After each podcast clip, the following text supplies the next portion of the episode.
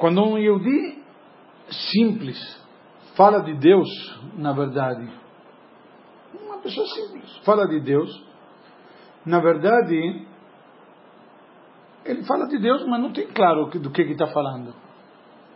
Certo? Fala de Deus em que maneira? Com fé, mas não pensa Deus, Criador do mundo, nos tirou do Egito, aqueles conceitos de. O que, que você se refere? Fala, se Deus quiser. Um exemplo. Ok? Então, o meu Deus, sabe, a pessoa que se, se como chama, se fica perplexo com alguma coisa. Então, o que, que se refere quando ele fala de Deus em geral? Então, ou mesmo quando reza, ou estuda a Torá, ou cumpre suas mitzvot, ou numa hora difícil ele pede para Deus ajuda, ele está sabendo que fala de Deus. Ponto. Uma, que na verdade o Baal Shem chamava de munapshuta, uma fé simples, uma fé pura. Mas não é que ele para e analisa, sabe, teologicamente. Ele tem fé em Deus. Mas não é uma fé que tem uma análise teológica, sabe, ou de, de, de, de, uma, de uma fé de compromisso maior. Ou, por exemplo, que tem uma perspectiva onde você se coloca como Deus é muito grande e eu sou muito pequeno. Então, você se anula. Ou, uma, ou devoção. Não, é fé pura. Mas na prática, na Torá, nós encontramos muitas eh, descrições ou apelidos, ou inclusive nomes que se dão a Deus. Supremo, elevado, grandioso, misericordioso, santificado. E, e, e há um, uma questão também que às vezes, quando falamos de Deus em livros mais profundos, místicos e demais, temos níveis em Deus. A essência de Deus, a manifestação de Deus, a revelação de Deus, o braço que Deus nos tirou do Egito com mão forte e braço estendido. Já, como se tivesse diversas eh, ramificações, uma própria essência, ou manifestações nos diversos nomes de Deus, o que significa o nome de Hashem, o nome de Elohim, cada um deles.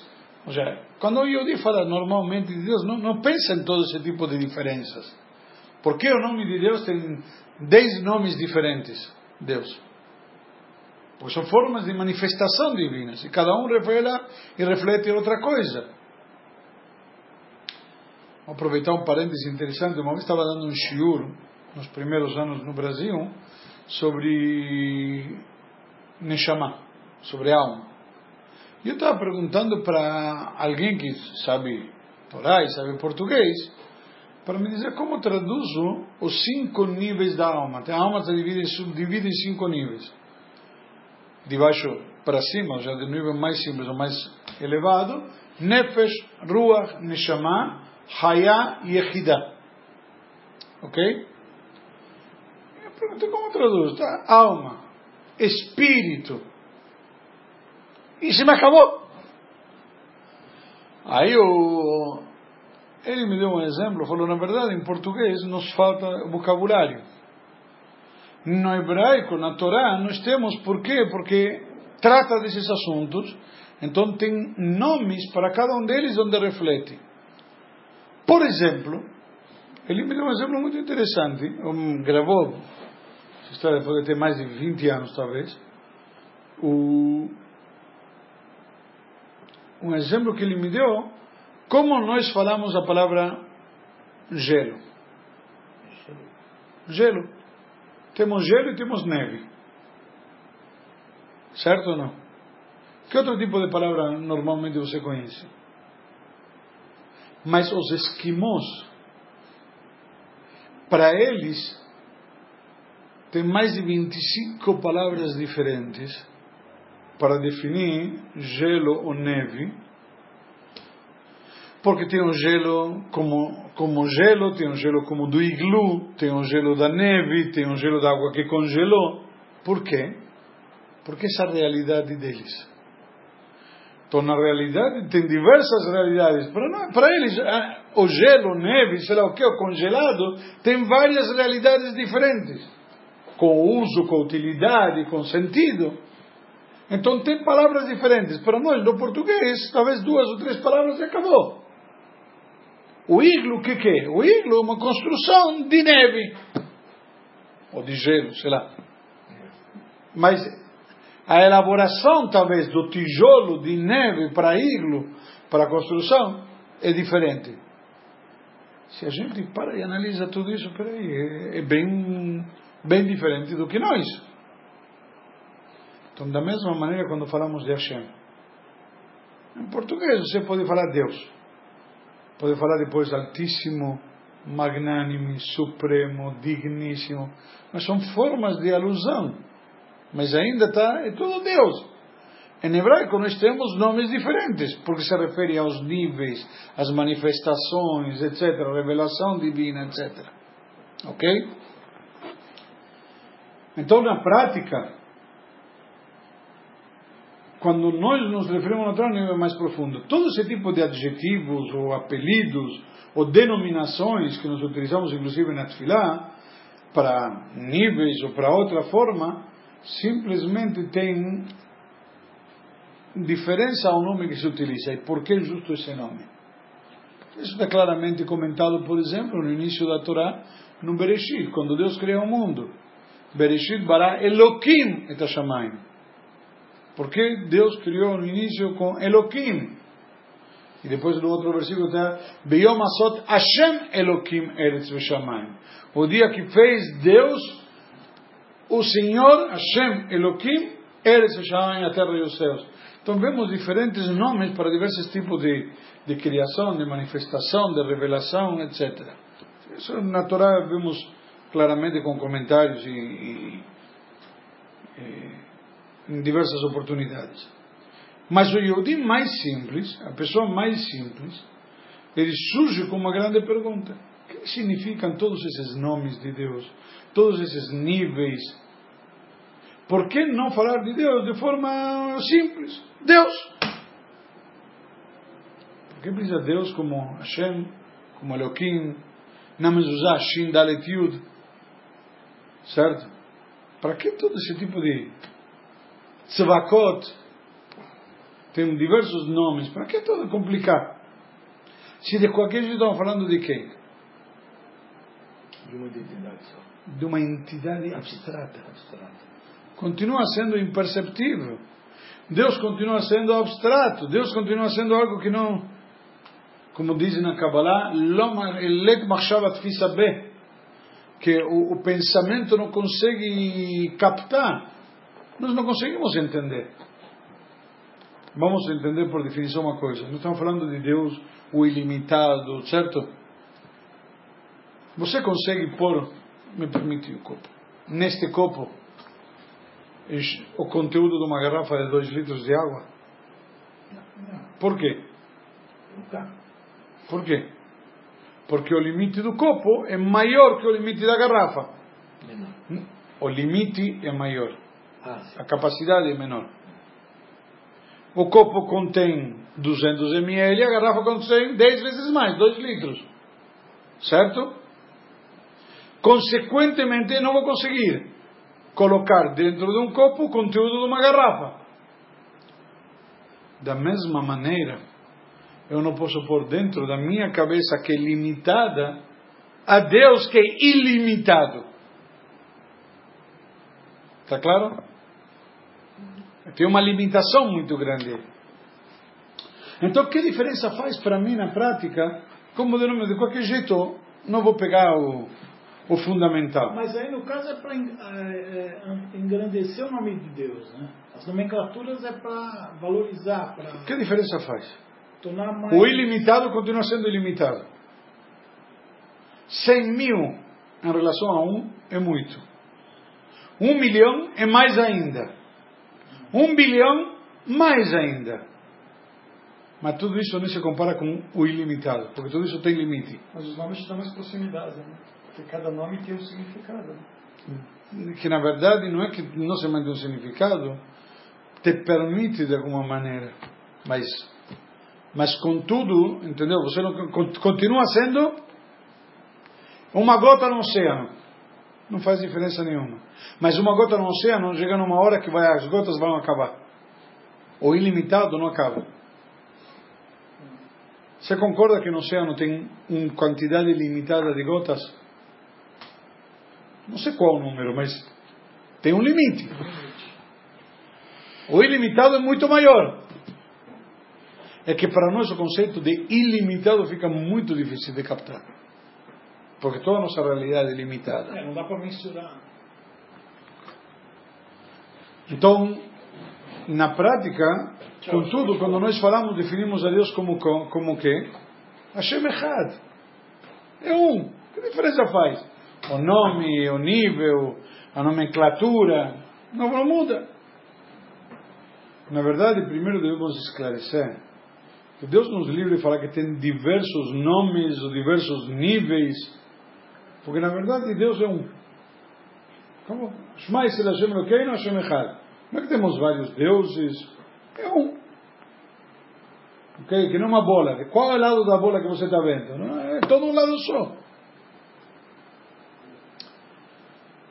Um pensamento assim, Deus nos livre, poderia ser considerado heresia, quando a gente se perde. Os diversos níveis e nomes só refletem formas diferentes da revelação divina ao mundo, no mundo. Em relação ao mundo, não em relação a Deus. Tudo isso muda em relação a quem? A nós. Quando você vê, por exemplo, lua cheia, é diferente do que você vê lua nova? Na lua?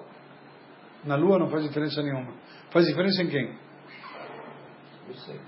Na sua percepção. No que eu consigo ver. Muda para mim. A lua está lá inteira. Só que eu não consigo ver. A lua continua igual. É a mesma lua, a lua inteira, redonda, grande, pelo menos a, a vista à distância. Mas, às vezes, numa noite clara dá para ver diversas tonalidades, sabe, das sombras que tem na lua. Mas é a mesma lua, não mudou nada. Agora, quando eu vejo, às vezes você vê a lua que está distante, às vezes está mais próxima, em relação a mim. Não em relação à lua em si. A lua continua exatamente igual há 10 anos como ontem à noite. Está claro? Então, a Kadosh Baruch Hu é uma unidade única, simples, que não é complexa e composta, simples. Também não tem facetas diferentes. Só quando se revela ao mundo, ele simplesmente nos permite ver, como no caso da Lua, podemos ver partes ou eventualmente chegar numa Lua nova que não se conseguimos ver nada. Então, quando ele simplesmente dá, por exemplo, quando a gente diz Deus bondoso, então ele emana bondade. Certo? Ele se investe em bondade. Mas a bondade não é algo acrescentado a ele, já faz parte dele. Ou, por exemplo, quando ele castiga o malvado, o perverso. Ele é ruim, ou ele é vengativo. Então ele está fazendo justiça. Da mesma maneira que quando dá bondade a quem merece. Só que o problema é que nós às vezes vemos uma cena e analisamos o filme por uma cena. Você não sabe o que está acontecendo. Quando ele se revela como um rei sobre o mundo soberano, nós referimos a ele como rei. Quando isso entrou no Yom Kippur. Hammelech HaKadosh, o rei sagrado, nós falamos, certo? Na Tfilah. Então, simplesmente, todos esses tipos de nomes ou adjetivos se referem a Deus em si, mas fazem alusão a como Deus se revela ao mundo. Já. Como algo se revela, então como outro enxerga, mas não como ele é em essência. A Kadosh Baruch ele é ilimitado. Ele é indescritível. Você descreve algo que tem uma forma, tem uma característica determinada. Mas ele, na verdade, como falamos antes, não dá para captar. Agora, o que, que ele fez? Ele, em sua infinita bondade, sabedoria, ele de alguma maneira, se, como se explica na Kabbalah, ele se condensou para poder de alguma forma se limitar e, e se revelar. Porque todo o seu esplendor, toda a sua essência, ele se revelar, não teria como. E aí se colocou em termos de quê? Que nós conseguíssemos de alguma maneira poder captar, poder imaginar, poder entender mas em relação a. É como se ele tivesse se investido de roupas diferentes, para que o mundo pudesse de alguma maneira captar algo. Quando nós falamos que Deus tirou o povo com mão forte e braço estendido do Egito, certo? Deus tem braço. Deus faz, eh, como chama? Fisiculturismo, como se diz? É, alterofilismo. É mão forte, o que significa? Fica lá socando aquele, como chama aquele negócio, aquele boxeador, aquela bola. É? Não me lembro o nome. Na verdade, se não fosse assim, não teríamos como falar dele. Não teríamos como poder entender, como poder de alguma forma eh, desenvolver e aprimorar a nossa fé. Então, da mesma maneira como nós não podemos dizer nada, nem de maneira positiva nem de maneira negativa sobre sua essência. Também não poderíamos desenvolver e aprimorar nossa fé, os nossos conhecimentos, nossa devoção. Mas pelo fato que a Kadosh Baruch ele de alguma maneira se revelou de uma forma onde temos nomes, onde temos níveis, onde tem revelações, se nos deu, com isso, se concedeu a oportunidade ao ser humano de captar pelo menos um pouco e de, talvez de, de, sentir e perceber alguma coisa de divindade. E esta, na verdade, é a pergunta, a resposta através da pergunta, para que que precisamos nos dedicar a tudo isto? Que diferença faz? Para que estudar eh, sobre fé? Deus continua existindo do mesmo jeito.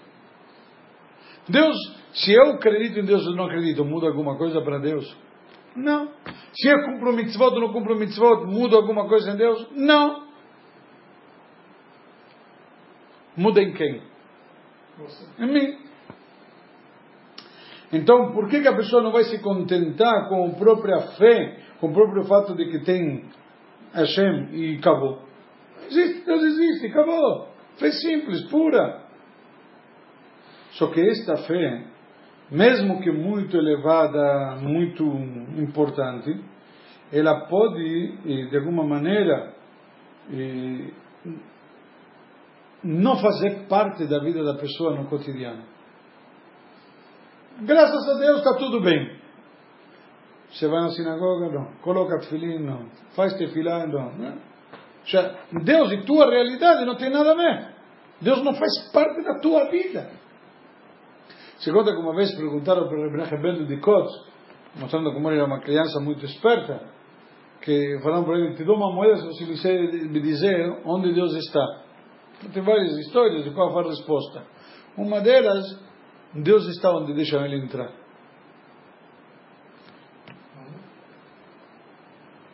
É? É? Conhecia outra. Conhecia outra? Então, eu te dou duas se me dizer onde não está. Mas o conceito, as respostas são todas válidas.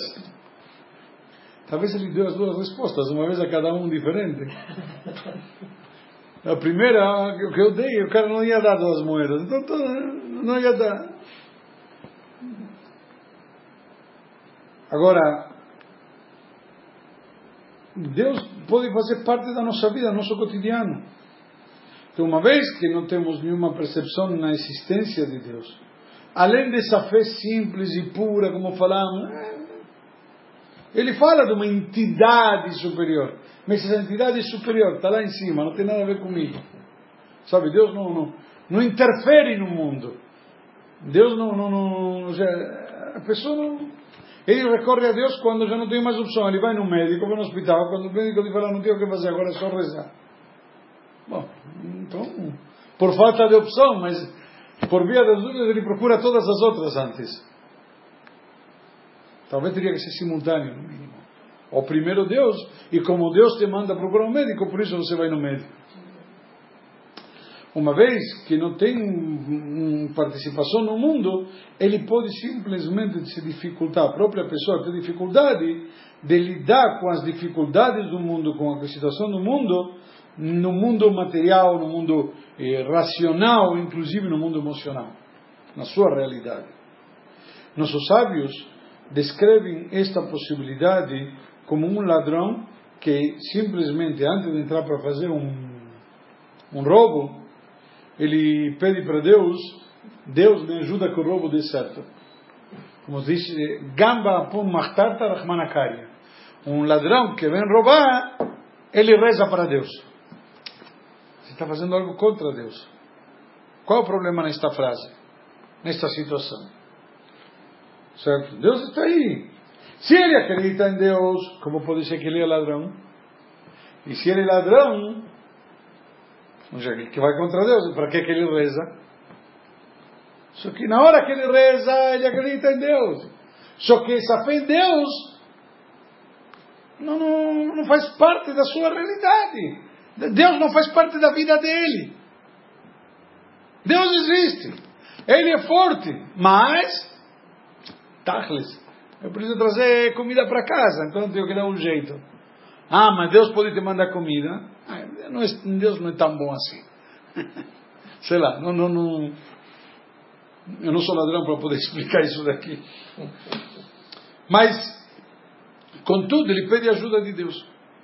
Só que, se vamos analisar, a fé dele, por si só, pode trazer uma situação e onde Deus não, não, não faz parte da sua realidade, da sua vida em si. E, e chegar à situação onde tem essa contradição, essa dicotomia. Quando a pessoa estuda sobre Deus, quando a pessoa consegue entender os diversos nomes de Deus, a realidade de Deus, a situação, ele consegue e ele estuda e se aprofunda, o que que ele permite? Não Deus. Deus continua o mesmo que nem a lua. O que que ele permite? A si próprio que Deus faça parte. Ele consegue entender que tem uma mezuzá, e na mezuzá está escrito Shindalet Yud Shomer Daltot Israel, guardião das portas de Israel, que Deus te protege, Asher Ishmor Tzetiv Boim me protege quando entro e quando saio de agora adiante, sempre, tanto dentro de casa quanto fora, etc. E isto daqui é um nível muito mais profundo. Isso fortalece a nossa fé. Isso simplesmente ele começa a fazer parte do que eh, ele começa a entender no que que ele acredita. Então, ele, ele se desenvolve, ele, ele aprimora, inclusive, a, a qualidade e a intensidade da sua fé. Ele simplesmente se eleva do nível de criança. Uma criancinha fala de Hashem de um nível. Mas quando você estuda e tudo mais, você consegue se elevar e amadurecer também nesse nível em relação a Deus, na tua fé. E, e aí pode ser um nível muito mais eh, transcendental. Você consegue transcender. E não somente você consegue transcender, que Deus faça parte da tua vida nessa transcendência. Tem um, um vídeo interessante que circulou no, no WhatsApp. Complementa esta ideia muito boa. Tem um cidadão foi no barbeiro. E ele, enquanto o barbeiro faz o corte de cabelo, está lendo um livro de, de, de teologia, de fé. E o barbeiro fica olhando aí. E quando termina, agradece e tudo mais, eu falo, sabe o que? Eu acho que Deus não existe. Como dizendo, está perdendo o teu tempo. E aí o homem fala, mas como você pode falar uma coisa dessa? Lógico, Deus não existe. Prova que Deus não existe. Olha a miséria que tem no mundo, a fome, tanta criança abandonada, tanta cobiça. Como o mundo está aí? Simplesmente. É, como vemos aí a humanidade do jeito que está, a melhor prova é que Deus não existe. desiste de, de argumentar e discutir e sai da barbearia. O barbeiro. Ele sai e fica pensando, refletindo. Do lado da barbearia tem um, tipo aqueles hips cabeludos, barbudos, sabe? Que não fez cabelo, sei lá, durante quantos anos, quantas décadas. Aí de repente ele entra na barbeira e fala: Sabe o que? Acho que não existem barbeiros. O homem fala: Como que não existem barbeiros? Você mesmo acabou de sair daqui e cortar o cabelo. Acho que não existem barbeiros. Senão, como você explica que tem pessoas assim que não cortam o cabelo, etc e tal? Aí o barbeiro responde simples, porque eles não vêm na barbearia.